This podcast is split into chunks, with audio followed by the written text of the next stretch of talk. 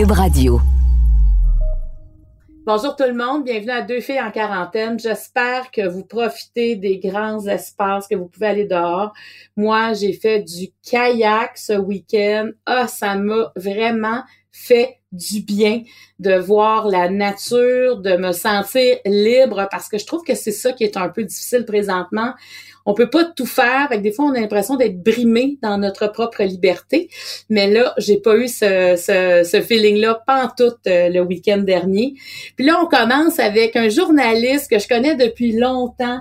Puis mon Dieu que je le trouve bon. Je trouve qu'il rapporte bien l'information. Il nous la raconte aussi.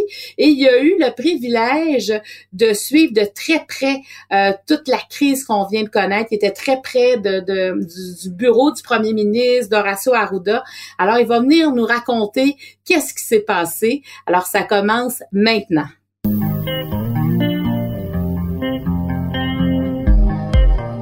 Pour vous accompagner pendant votre confinement, voici deux filles en quarantaine.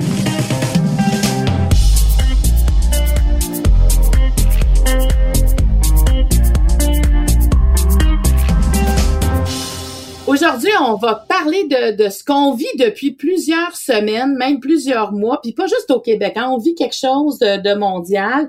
Il y a des étapes. Là, on est vraiment à l'étape, on a l'impression que tout va bien, on est en déconfinement. Mais euh, on a quand même vécu euh, toutes sortes de choses ensemble. Mais il y en a un qui a eu le privilège de vivre les coulisses du pouvoir. Et je pense que dans une crise comme ça, il y a absolument rien de banal. On veut tout savoir. Donc, on reçoit le chef du bureau politique au magazine L'Actualité, Alec Castonguay. Salut, Alec. Salut, Marie-Claude. Alec, euh, moi, tu es un journaliste, tu sais combien je t'aime. Je trouve que tu... Euh, non, mais tu vulgarises bien, tu es vivant, tu es passionné par ton métier, Alec. Et ça, euh, et ça c'est bon de t'entendre. Et là, toi, tu as eu droit à assister au-dessous de tout ce qui s'est passé euh, au gouvernement du Québec par rapport à la gestion de cette crise-là. Comment c'est arrivé? Comment tu as pu avoir les autorisations d'être avec Horatio, avec euh, Mathieu Legault? Raconte-nous ça. Bon, d'abord, il faut revenir un peu en arrière parce que euh, si je ne connaissais pas les gens qui sont au pouvoir actuellement, jamais j'aurais pu leur parler avec autant de facilité en pleine crise. Donc, il faut remonter un peu en arrière, c'est-à-dire que au magazine L'actualité, j'ai la chance depuis plusieurs années d'écrire des grands textes sur les coulisses de certains événements. Euh, donc, j'ai, il y a très longtemps, maintenant ça date, en 2011, euh, documenter la naissance de la coalition Avenir Québec. Donc, comment François Legault a créé la CAC, euh, absorbé la DQ à l'époque. Euh, c'était Gérard Deltel qui en était le chef. Euh, ramenons-nous un peu en arrière. Là. et donc, j'ai connu une partie du noyau de l'équipe de François Legault et François Legault il y a déjà plusieurs années, dans un contexte évidemment différent, mais où j'étais quand même donc intégré à leurs réunions, à leurs rencontres pour écrire dans le magazine les dessous de la naissance de ce parti-là qui à l'époque je pressentais allait être quelque chose d'important. Ils ont pris le pouvoir un peu plus tard que ce que bien des gens anticipaient, mais je pressentais déjà il y a presque dix ans qu'il y avait là quelque chose d'important. Puis je l'ai fait avec d'autres partis politiques. J'ai fait la course à la direction de Philippe Couillard, j'ai fait la course à la direction de Pierre-Carl Pellado, j'ai accompagné le ministre fédéral de l'immigration, Jason Kenney, dans toutes sortes de voyages pendant des semaines pour écrire un grand portrait de lui. Bref, j'ai l'expérience de ces grands textes-là où euh, je raconte une histoire dans l'ombre. C'est-à-dire que tu as appris comment être là sans déranger ce qui se passe. Hein? comme C'est ça. L'objectif, c'est d'être euh, C'est ça. L'objectif, c'est d'influencer le moins possible le déroulement de l'histoire pour l'expliquer comme elle se présente. Et donc, j'avais bâti une relation de confiance avec certaines personnes qui sont dans l'entourage de François Legault. Euh, et j'avais aussi donc une crédibilité dans euh, le milieu politique, l'ayant fait avec plusieurs partis, euh, de manière chaque fois euh, très juste, je pense, sans complaisance, mais non plus sans chercher la petite bébite, ce qui fait que j'avais quand même une bonne réputation quand j'ai cogné à la porte de, de François Legault et de son équipe en disant j'aimerais bien pouvoir écrire sur la crise. Puis au début, on m'a dit non. C'était à la mi-mars. on m'a dit non parce que d'abord, on était en panique un peu au gouvernement, tout arrivait en même temps. Euh, il y avait beaucoup de choses à gérer euh, et à mettre en place. Puis on, voulait pas avoir un journaliste qui s'intéresse à, ça tout de suite. Puis euh, je comprenais. Regarde, moi je fais ma demande, puis on, c'est à eux de décider. Puis ils me sont revenus plus tard Euh, donc deux semaines plus tard, au début du mois d'avril, en disant ton idée là, bon, finalement, on pourrait peut-être faire quelque chose avec toi, te parler et expliquer les dessous de la crise. si ça t'intéresse encore, j'ai dit oui, puis c'est comme ça que ça a commencé. Donc la les conversations pour être capable de, d'écrire quelque chose qui est sorti euh, assez rapidement dans un délai très court parce qu'on est sorti dès le début du mois de mai donc ça s'est passé en à peine un mois euh, tout ce qu'on a euh, tout ce qu'on a été capable de ramasser. OK.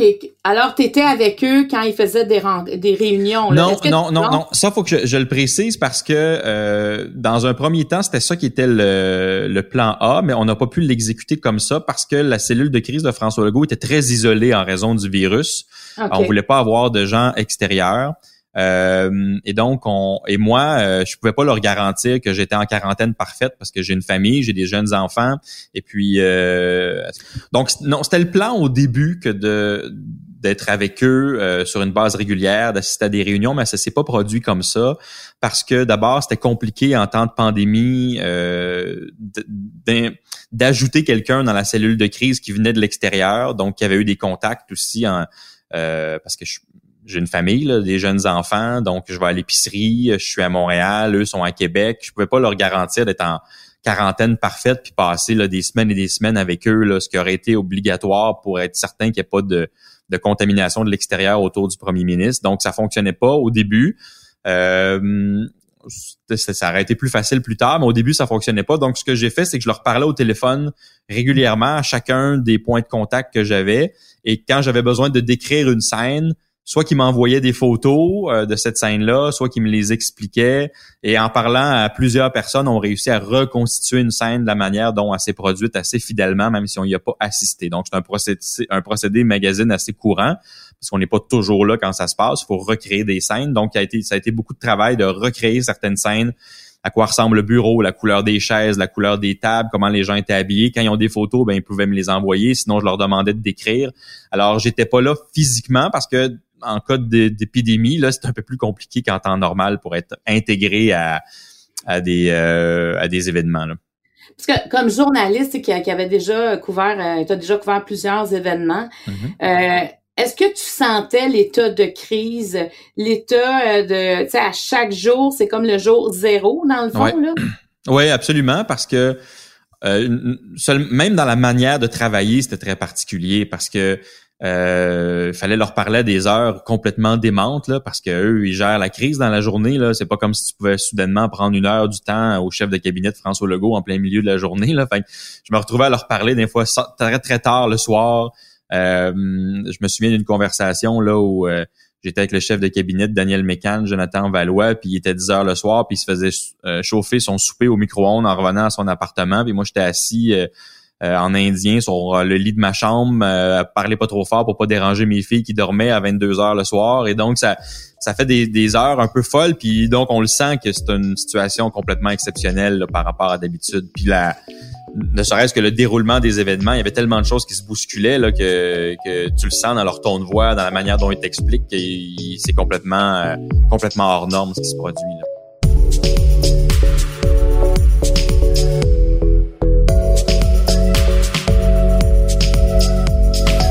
Point de presse quotidien à 13 heures. Hein, de, bon, on voyait euh, évidemment François Legault, euh, mm-hmm. presque toutes les points de presse, Horacio Arruda, le directeur national de la santé publique du Québec, la ministre de la Santé, Danielle McCann de, ton point de vue journalistique, aussi connaissant euh, beaucoup de choses qui se sont passées dans, les dernières années, c'était un trio extrêmement fort. Là, ça. Ben, je dis c'était, c'est encore ça, mais, mais de penser à mettre ce trio-là sur une base quotidienne, est-ce que tu penses qu'ils étaient conscients de ce qu'ils allaient créer à ce moment-là? Euh, ils n'étaient pas conscients de l'impact qu'aurait Horacio Arruda dans la population. Ça, non. Ils ont été surpris. Le personnage est euh, coloré.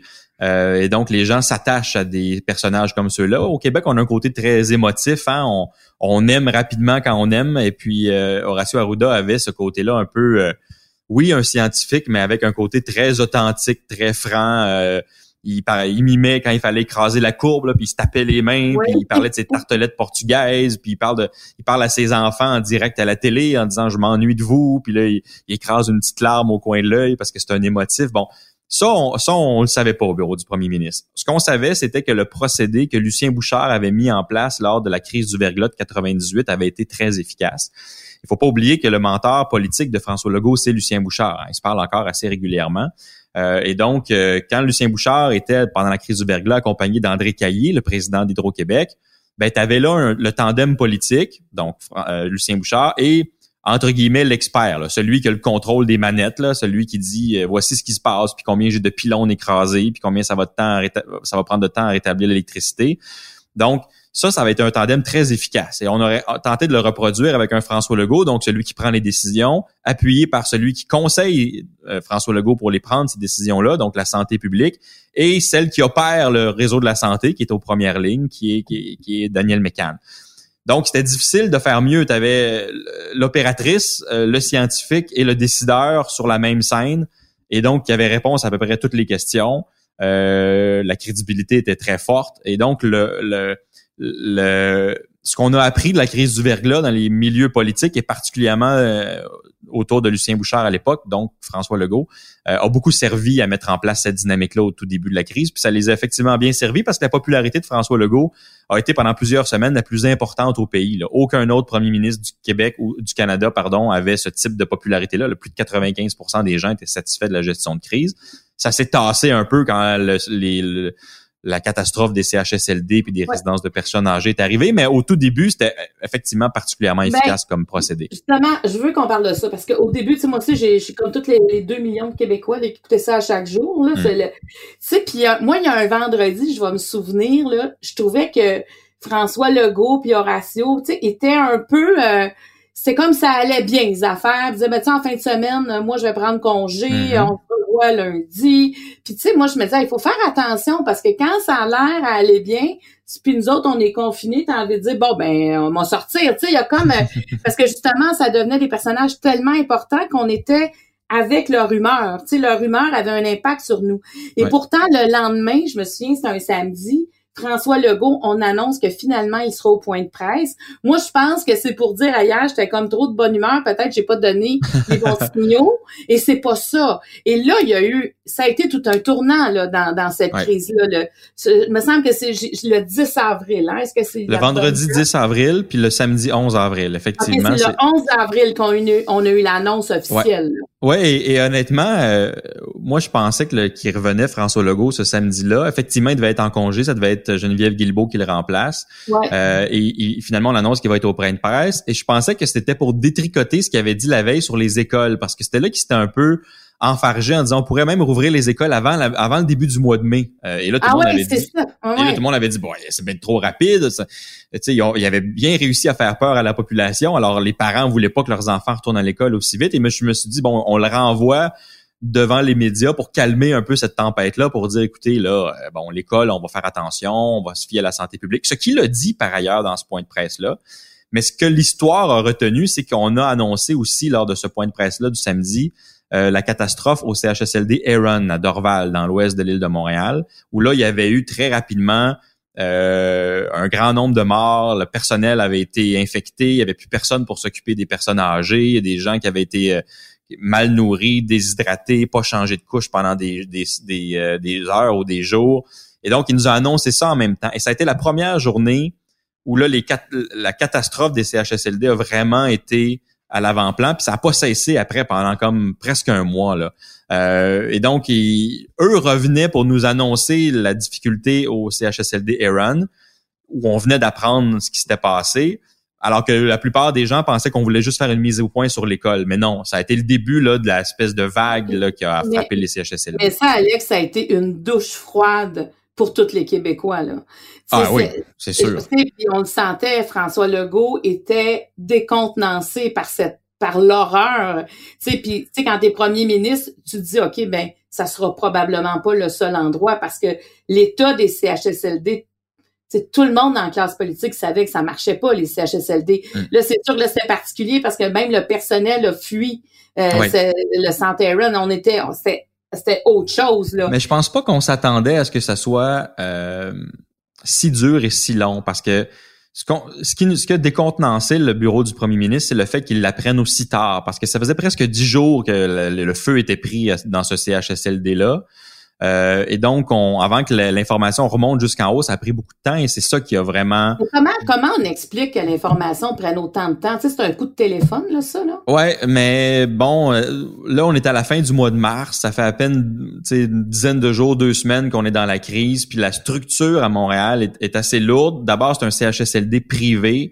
Euh, donc, il n'y a pas normalement de lien particulier avec euh, le système de santé aussi étroit qu'un CHSLD public. Donc, le, le CIUS de l'ouest de l'île de Montréal n'a pas autorité sur ce CHSLD-là normalement. Donc, avant que les, gestionnaires du CHSLD fassent appel à, euh, au réseau public de la santé, ça, il y avait déjà plusieurs jours de dégradation. Après ça, le, le le CIUS a tenté de régler le problème lui-même sans trop euh, alerter le reste du réseau de la santé. Ça n'a pas fonctionné. Ensuite, on a alerté le réseau avant que le réseau, lui, prenne la décision d'alerter le bureau du premier ministre. Il y a plusieurs jours là, qui se sont euh, qui se sont euh, écoulés entre le, le, début de la crise parce que c'est un CHSLD privé, ça a retardé l'information. Après ça, on a appris de ça et on donnait une mise à jour beaucoup plus euh, régulière là, euh, au bureau du premier ministre. Mais le premier, là, ça a été difficile. Est-ce que tu as senti là, que toute l'équipe était déstabilisée par ce qui se passait? Ben, au, début, on, je pense que pendant la, mettons, les deux premiers jours, on pensait que c'était une exception et qu'on aurait, oui, des difficultés dans certains CHSLD privés, euh, étant donné justement le lien un peu plus ténu avec le réseau de la santé publique, donc moins de supervision. Puis là, on s'est dit, on va les surveiller. Puis François Legault, d'ailleurs, a annoncé qu'on allait inspecter rapidement les, les, les, quelques CHSLD privés. On pensait là, que la, être capable de circonscrire le pire là. Puis là, rapidement, on s'est rendu compte que, whoop, non, non, les CHSLD publics aussi étaient vraiment touchés, particulièrement dans la région de Montréal. Puis là, ça a déboulé, le nombre de CHSLD critiques, là, avec un très grand nombre de personnes infectées, s'est mis à augmenter de manière fulgurante en quelques jours. Euh, écoutez, juste à Laval, parce qu'on l'oublie, il n'y a pas juste Montréal, Laval est aussi touché que Montréal dans cette crise-là. Euh, écoutez, à Laval, là, au début du mois d'avril, on est passé de quelques dizaines de cas, surtout des voyageurs de retour de vacances, à, en presque deux semaines, on était rendu à plus que 1000 cas à Laval. Puis trois quarts, c'était des CHSLD. Là, ça a comme tout a pris feu là, en quelques jours dans les CHSLD de Laval, de Montréal. Puis ça, ben quand ça a commencé, là, ça a effectivement déstabilisé la cellule de crise du gouvernement parce que là, on voyait bien qu'on en avait pour des jours, des semaines, parce que la structure du réseau était déjà très faible dans les CHSLD.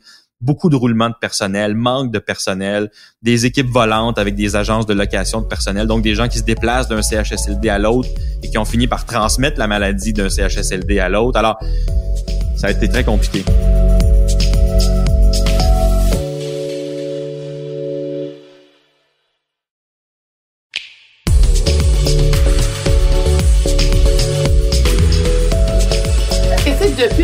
Moi, je me souviens, là, quand ça a commencé en Chine, ben, quand on a, on l'a su, parce qu'on l'a pas su au moment où ça a commencé, là. Mais c'était clair, on nous disait, ce virus-là, ça attaque les personnes âgées. Tu sais, moi, je me souviens, la première affaire que j'ai entendue, c'est comme les personnes âgées, les personnes âgées. Et pourtant, au Québec, là, c'est une affaire qu'on sait bien, c'est que les CHSLD, là, mm. évidemment, c'est pas des gens qui sont, c'est pas des gens qui sont en santé, qui sont là, c'est pas, euh, c'est un lieu qui prend, ça prend beaucoup de soins. On sait qu'il manque de personnel. En plus, avec le virus, on sait que c'est la, la, clientèle qui est, la, vulnérable.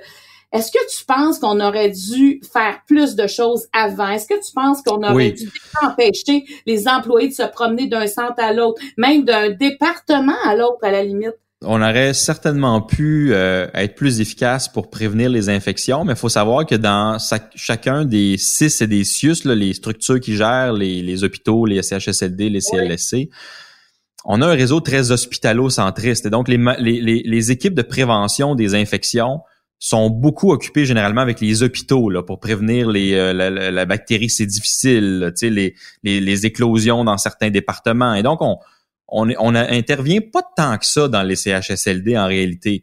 Et oui, on savait que ça touchait davantage les personnes âgées. Euh, on l'a su là euh, quand c'est devenu un peu plus clair là, vers la fin janvier, début février.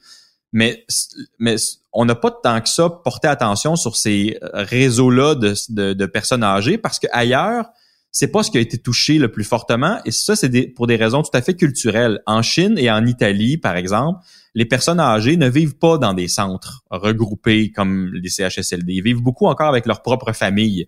Euh, et donc, ils ont été touchés, mais il n'y a pas eu un pays où le feu a pris dans les CHSLD ou leur équivalent, mettons, puis qu'on se serait dit, hey, ici aussi on a ça, puis on va faire attention. C'est les hôpitaux qui étaient débordés en Italie, puis c'est les hôpitaux qui étaient débordés en France, puis qui étaient débordés en Chine. Mais, si on n'avait pas de CHSLD ici, nos hôpitaux auraient aussi été débordés. Parce que dans le fond, c'est... Mais on les a bien préparés ici parce que le désavantage qu'on avait de ne pas s'occuper de nos CHSLD, parce qu'on a un réseau qui tourne beaucoup autour des hôpitaux, on les a préparés très rapidement pour pas que ça arrive comme dans les autres pays. D'ailleurs, ça a été un grand succès. Si on avait été capable de contenir les infections dans les CHSLD, on serait un pays qui ou une province qui a très bien réussi parce que quand vous enlevez les, les centres de personnes âgées et les CHSLD, le taux de mortalité est plutôt bas parce que les hôpitaux avaient été délestés, on avait annulé des chirurgies, on avait préparé les soins intensifs, on a construit des dizaines de chambres à pression négative là, pour être capable d'absorber une hausse rapide de malades. Tout ce que l'Italie, puis la France, puis le Royaume-Uni n'a pas été capable de faire à temps, nous, on, on, le fait à temps parce qu'on a un réseau qui s'occupe des hôpitaux de manière naturelle. Mais on a échappé les CHSLD vraiment euh, parce que c'est l'angle mort depuis très longtemps du réseau. Alors, ce qu'on a bien réussi avec les hôpitaux, on l'a mal réussi avec les CHSLD. Qu'est-ce que, qu'est-ce que ça te fait d'entendre? Moi, ça m'a, en tout cas, quand François Legault a dit, j'en prends l'entière responsabilité de cette crise-là qui est en train de se passer. Je pense qu'il avait pas envie d'avoir une guerre politique. C'est lui, c'est elle. Peut-être que ça, ça viendra. Mais moi, j'ai vraiment entendu un homme d'État cette journée-là. François Legault a euh, une capacité qui l'aide beaucoup dans une situation de crise, c'est qu'il parle euh, de manière à être euh, compris à la population avec un langage simple, clair. C'est pas quelqu'un qui cache facilement ses émotions. Son, son langage corporel parle beaucoup à François Legault. quand il reçoit une question puis qu'il il est étonné ou il l'aime pas, les, les sourcils se froncent puis il fait une grimace. Puis c'est quelqu'un qui a toujours eu un côté authentique pour le meilleur et pour le pire. Ça l'a parfois mis dans, dans, le pétrin, dans le passé, de dire ce qu'il pense. Mais dans une crise où il, il, a donc l'humilité de reconnaître que, dans le fond, oh, il aurait pu en faire plus, puis il aurait pu augmenter le salaire des préposés plus rapidement par décret sans négocier avec les syndicats, puis il l'a pas fait. Puis oui, euh, il a pas été capable de corriger ce que les gouvernements libéraux précédents avaient été incapables de faire. Le, le, Québécois moyen et son fond judéo-chrétien apprécie quand quelqu'un a de l'humilité et s'excuse. On est on est un peuple qui, en général, s'excuse facilement quand quelque chose va pas bien. Euh, et donc, on apprécie ça chez nos politiciens aussi quand ils le font. Et donc, je me souviens d'une c'est ça d'une conférence de presse là euh, qu'on devrait d'ailleurs dans les euh, les écoles de relations publiques enregistrer et diffuser à chaque année où il a effectivement pris une partie du blâme, euh, dit qu'on allait faire mieux, qu'on allait se retrousser les manches. Il y avait un ton qui était approprié. C'était, je me souviens d'avoir écouté ça. Et même moi, qui est assez critique des, des politiciens parce que je les suis depuis longtemps, je me suis dit, ça c'est un masterclass de communication politique en temps de crise. Là. C'était particulièrement efficace. Et ça a fait beaucoup diminuer la pression après, pendant au moins les, semaines qui ont suivi. Euh, avant que la pression recommence, et ça c'est normal. Euh, mais c'était au milieu du mois d'avril, là, juste après l'éclatement des CHSLD, quelques jours plus tard, puis je me souviens que ça a été effectivement euh, un, moment où François Legault a bien, bien communiqué son, propre désarroi à la population, puis tout le monde s'est un peu rendu compte que, ben oui, dans le fond, les solutions étaient pas si simples que ça. Non, exactement. Puis, tu sais, c'est comme si la COVID, moi, j'ai l'impression qu'on a, on a ouvert quelque chose, qu'on on a vu du monde les culottes à terre, tu sais, dans les CHSLD. ben, c'est comme, mettons que pour reprendre une, euh, une image, là, c'est comme si la marée s'était retirée puis qu'effectivement, personne avait des maillots en dessous, là. oui, exactement. Puis, j'ai, j'ai eu aussi l'impression que Horacio Arruda s'est fait prendre un peu en défaut avec le port du masque. Mm-hmm. euh, moi, comme citoyenne, là, si tu veux, euh, tu sais, on le savait que l'Organisation mondiale de la santé, ça fait des années qu'il avait déjà mis en, temps de pandémie, le port du masque était hautement recommandé pour se protéger soi, pour protéger les autres. Et Horacio, dès le départ, nous a dit que c'était une fausse protection, mm-hmm. le masque. Et, et après, on nous dit, ben, c'est parce qu'au Québec, il en manquait, mais As-tu l'impression qu'il aurait dû le dire dès le départ? Il en manque au Québec des masques, mais dès qu'on en aura, il faudra le porter.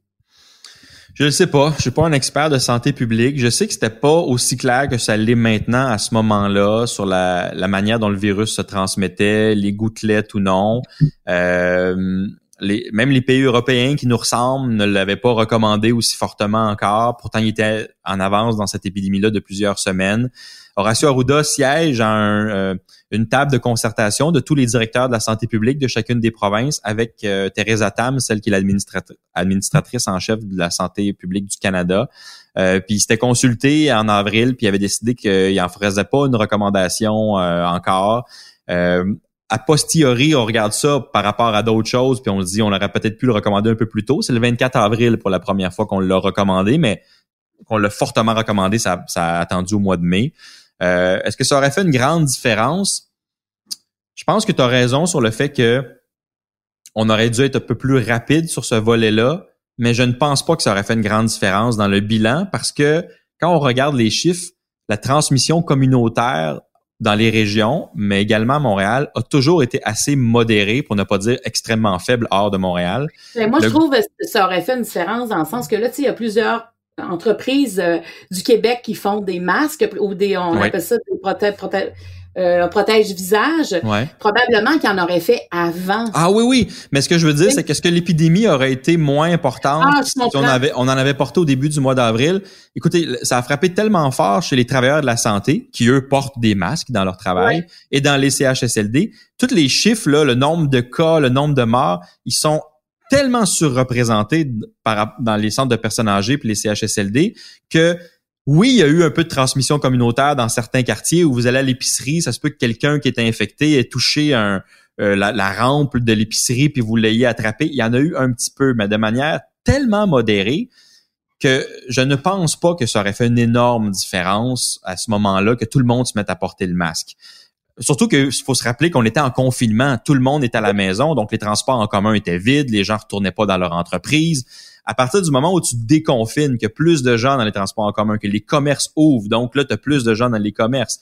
Là, oui, tu as plus de gens les uns collés sur les autres, puis la transmission communautaire, faut la contrôler, puis le port du masque est effectivement une bonne idée. Mais au début du mois d'avril, quand tout le monde est à la maison, que les industries sont fermées, que les commerces sont fermés, puis que les chiffres qui viennent sont seulement ceux du CHSLD puis euh, des, des, travailleurs de la santé, je ne pense pas que la différence aurait été énorme euh, à ce moment-là. Mais oui, la tergiversation, quand on regarde ça, on se dit peut-être qu'on aurait pu plus rapidement le suggérer aux gens, mais il n'y en avait pas de masque. Puis les gens, mentalement, je pense qu'ils n'étaient pas rendus là non plus encore. Ça faisait encore quelque chose d'abstrait pour bien des gens. Alors, euh, mais je suis d'accord que cette tergiversation-là mal fait paraître Horacio Arruda. Je pense pas qu'en bout de piste, ça aurait changé de manière importante la courbe de l'épidémie. Comprends, parce que moi, je trouvais que Horacio, que j'aime beaucoup, là, mais je trouvais qu'il y avait comme de la misère à revenir sur sa position. Oui, il y avait de la misère à l'expliquer, en tout cas. Clairement, il y avait de la misère à expliquer pourquoi ce qui n'était pas nécessaire en avril, soudainement au mois de mai, est particulièrement nécessaire. Ça, euh, oui, ça a été compliqué. on l'a vu euh, quand la première. Oui, ça, ça, a été compliqué ce bout-là, je suis d'accord avec ah, Oui, c'est ça. Il y a comme un petit mou là, par rapport à ça. là, euh, on est en déconfinement. Je pense que ça s'accélère, ça va bien. Est-ce mm-hmm. que tu tu sais, toi qui es quand même dans le genre de secret des dieux, tu t'assistes à des choses qu'on n'assiste pas. Est-ce que tu penses que là, on se prépare sérieusement pour une deuxième vague, si jamais il y a une deuxième vague de, COVID?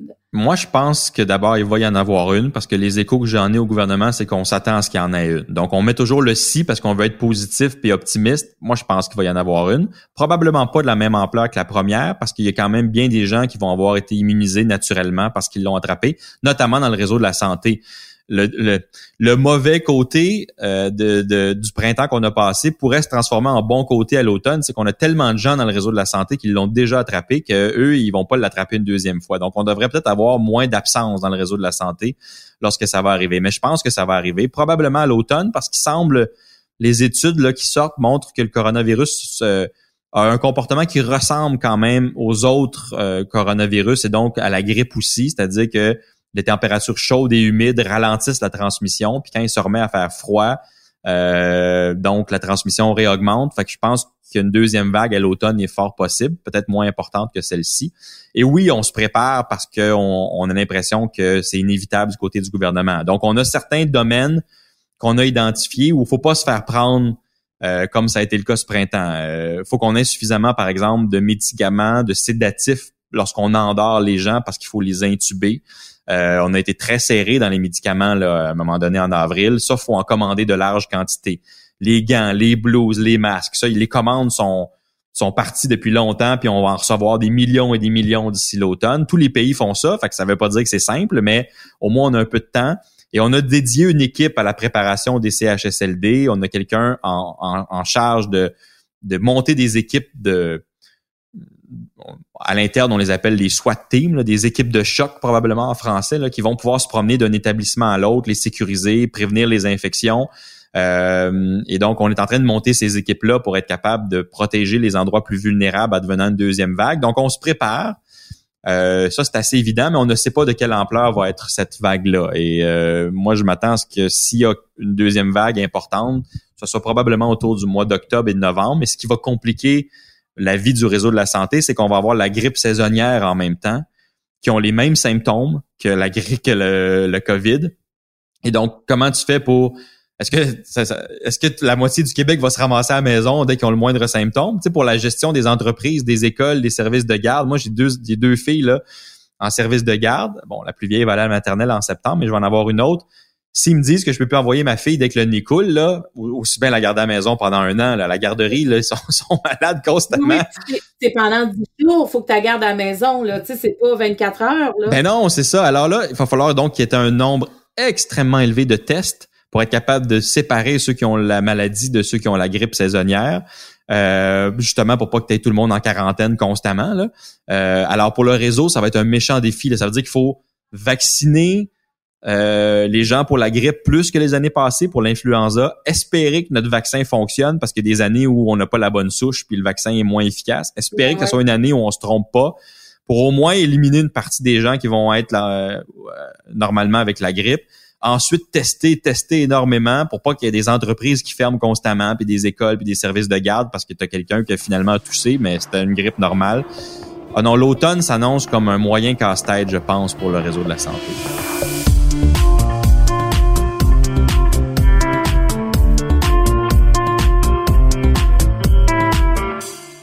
Regarde là, ce qu'ils ont fait, les conférences quotidiennes, les points de presse, là, finalement, bon, c'est plus ça maintenant, mais ils l'ont fait longtemps. Ouais. Est-ce que je me trompe ou c'est comme le seul endroit au monde où on a eu ça? Parce qu'il y a eu M. Trudeau là, de tout seul devant sa maison, là, mais je veux dire, euh, avec ce que je veux dire, c'est euh, avec une équipe, là, puis qui prenait le temps de répondre à toutes les questions comme ils l'ont fait. Est-ce que c'est unique, ça? Euh, ils ont, tout le monde a fait un modèle un peu différent par exemple, la plupart du temps, les politiciens euh, sont, euh, ne sont pas en même temps que la santé publique, ou du moins les experts. On souvent fait ça. Au Québec, on les a réunis ensemble. Euh, ça, c'est plus rare. Par exemple, Justin Trudeau parlait devant sa maison, puis tu avais toujours Thérèse Tam, l'administratrice en chef, l'équivalent d'Horacio Arruda, qui faisait son point de presse à midi avec son équipe. Ils ont séparé, ils pas en même temps. Euh, en Ontario, Doug Ford est avec son équipe d'élus, mais à ma connaissance, l'expert ou la santé publique est pas toujours avec lui. Aux États-Unis, ils ont essayé un modèle comme le Go au début, où tu avais Donald Trump et Anthony Fauci qui étaient là, qui était son expert. Mais visiblement, Anthony Fauci était tellement découragé de ce que Trump disait qu'à un moment donné, il est disparu de la carte là, puis a arrêté de faire les points de presse avec Donald Trump. Euh, alors ça, ça n'a pas duré comme modèle. J'ai vu les conférences de presse françaises où effectivement, on avait juste des politiciens, pas d'experts en même temps. Alors, euh, je sais pas si le modèle est unique, mais il a certainement pas été fait dans un grand nombre de pays, d'asseoir le scientifique avec le, le politicien en même temps. Dans les autres euh, gouvernements, là, c'était pas une procédure avec laquelle on était habitué. Nous, on avait la crise du verglas, fait qu'on s'est habitué vite, mais ailleurs, ça c'était pas un modèle courant d'avoir le, le, premier ministre qui sort en point de presse d'une heure avec ses experts à ah chaque jour. Alors, on l'a un peu copié après. Puis ce modèle-là perdure à ce jour. Là. Il y a des conférences de presse qui sont pas tous les jours, mais quand il y en a une, ben généralement, on on a un modèle à la Lego là, qui a été mis en place tranquillement. Puis, on sentait toute la transparence possible. Tu sais, on sentait que ce qu'il pouvait nous dire. Mais la pire chose en temps de crise, c'est de se faire prendre avec des chiffres qu'on a volontairement cachés ou une information qu'on n'a pas voulu divulguer. La, population se met à douter, puis si la population doute, elle va plus suivre les consignes. Alors même quand il y avait des mauvaises nouvelles à annoncer, il fallait les annoncer euh, rapidement. C'est comme enlever un plaster, il fallait le faire parce que si on se retrouve à accumuler des faux pas, à un moment donné, euh, là, complètement, euh, on perd le contrôle de l'agenda. Alors, euh, en temps de crise, c'est assez, c'est assez courant de dire on, on communique tout, on est transparent, puis on gère les conséquences plus tard. D'ailleurs, on a fait ça dans l'État de New York aussi. Andrew Cuomo a été très, très bon, le gouverneur de l'État, parce que justement, chaque jour, il disait ça va mal, puis voici les chiffres, puis mais à un moment donné, les gens te mettent se mettent à te croire aussi quand ça se met à bien aller parce que tu leur as rien caché au début.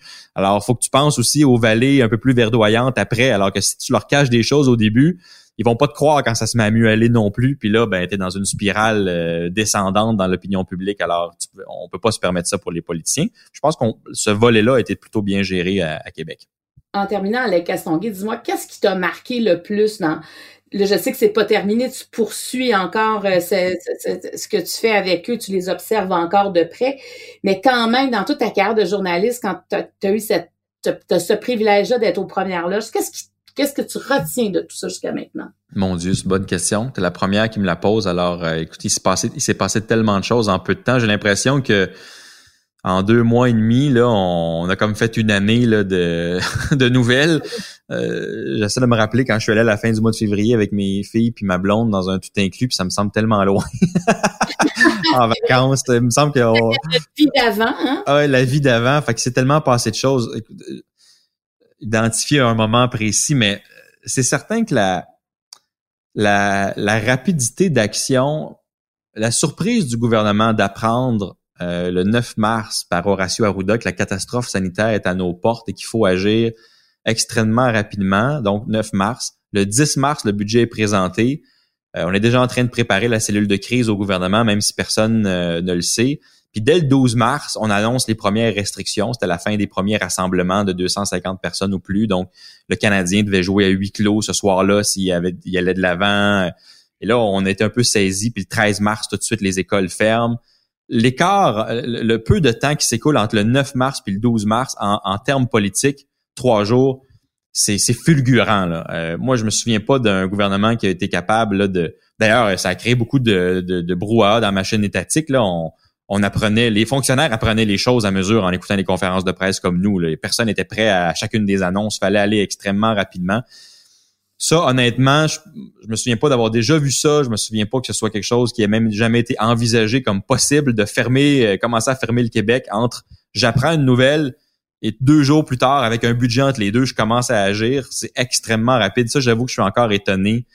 Euh, parce que les conséquences étaient énormes. on savait qu'on précipitait le pays en, récession. Il y avait presque pas de cas au Québec. Là, le, euh, ben non, ça a été long avant qu'il y ait Le 12 mars, le 12 mars, quand on, annonce aux Québécois que les rassemblements de 250 personnes et plus, c'est terminé, euh, donc que les salles de spectacle doivent euh, à toute fin pratique fermer, que le Canadien doit jouer à huis clos, etc., il y a à peine 10 cas au Québec. Il faut se rappeler, le 10 cas, tu sais, tu te dis euh, pour un pour un gouvernement là, de commencer en séquence à fermer le Québec progressivement, puis tu as à peine une dizaine de personnes officiellement contaminées. En réalité, on sait qu'il y en avait probablement plus parce que les asymptomatiques étaient contagieux. C'était pas encore tout à fait clair à ce moment-là, mais écoutez, euh, le, le, chiffre avec lequel François Legault pouvait justifier d'aller aussi vite, c'est 10 personnes qui étaient infectées. Tu sais, c'est, c'est minime quand on, quand on y pense. Et donc, d'avoir procédé aussi rapidement, ça, je suis encore étonné deux mois et demi plus tard. C'est clair qu'il a sauvé des vies en décidant d'y aller aussi rapidement. Je pense que oui, parce que probablement que le réseau de la santé, même s'il était en train de se transformer à ce moment-là, euh, aurait probablement été submergé, euh, du moins dans la région de Montréal. Peut-être pas ailleurs, mais la région de Montréal a été un cas très particulier. Les hôpitaux de Montréal auraient probablement été submergés euh, assez rapidement si on n'avait pas fait attention, parce qu'il y a des études après qui sont sorties, notamment faites par l'Université d'Oakland, où on calculait le taux de contagion dans plusieurs régions du monde. Puis à ce moment-là, à la fin du mois de mars, le Québec avait un des taux de contagion les plus rapides au monde. Donc, si on l'avait, si on n'avait pas procédé aussi rapidement, euh, on l'aurait échappé vraiment euh, de manière beaucoup plus importante que ce que, que ce qui s'est produit. Ça n'a pas, ça n'a pas empêché les, les faux pas, puis d'oublier les CHSLD, puis d'être pris avec euh, des structures qui nous désavantageait avec un manque de personnel criant déjà, qui faisait en sorte qu'on avait de la difficulté à absorber le flot de malades, mais en même temps, euh, oui, si on n'avait pas agi plus vite, ça aurait été une catastrophe partout, pas juste dans les CHSLD. Mais en même temps, c'est ça en crise. Hein? C'est, ce qu'il y a de faible qui va casser en premier. C'est, oui. une crise amplifie les problèmes. Ça règle pas les, ça règle pas les problèmes, ça les amplifie. ça met de la pression partout. Fait que ce qui est pas capable d'en subir, ben c'est là que tu, le vois.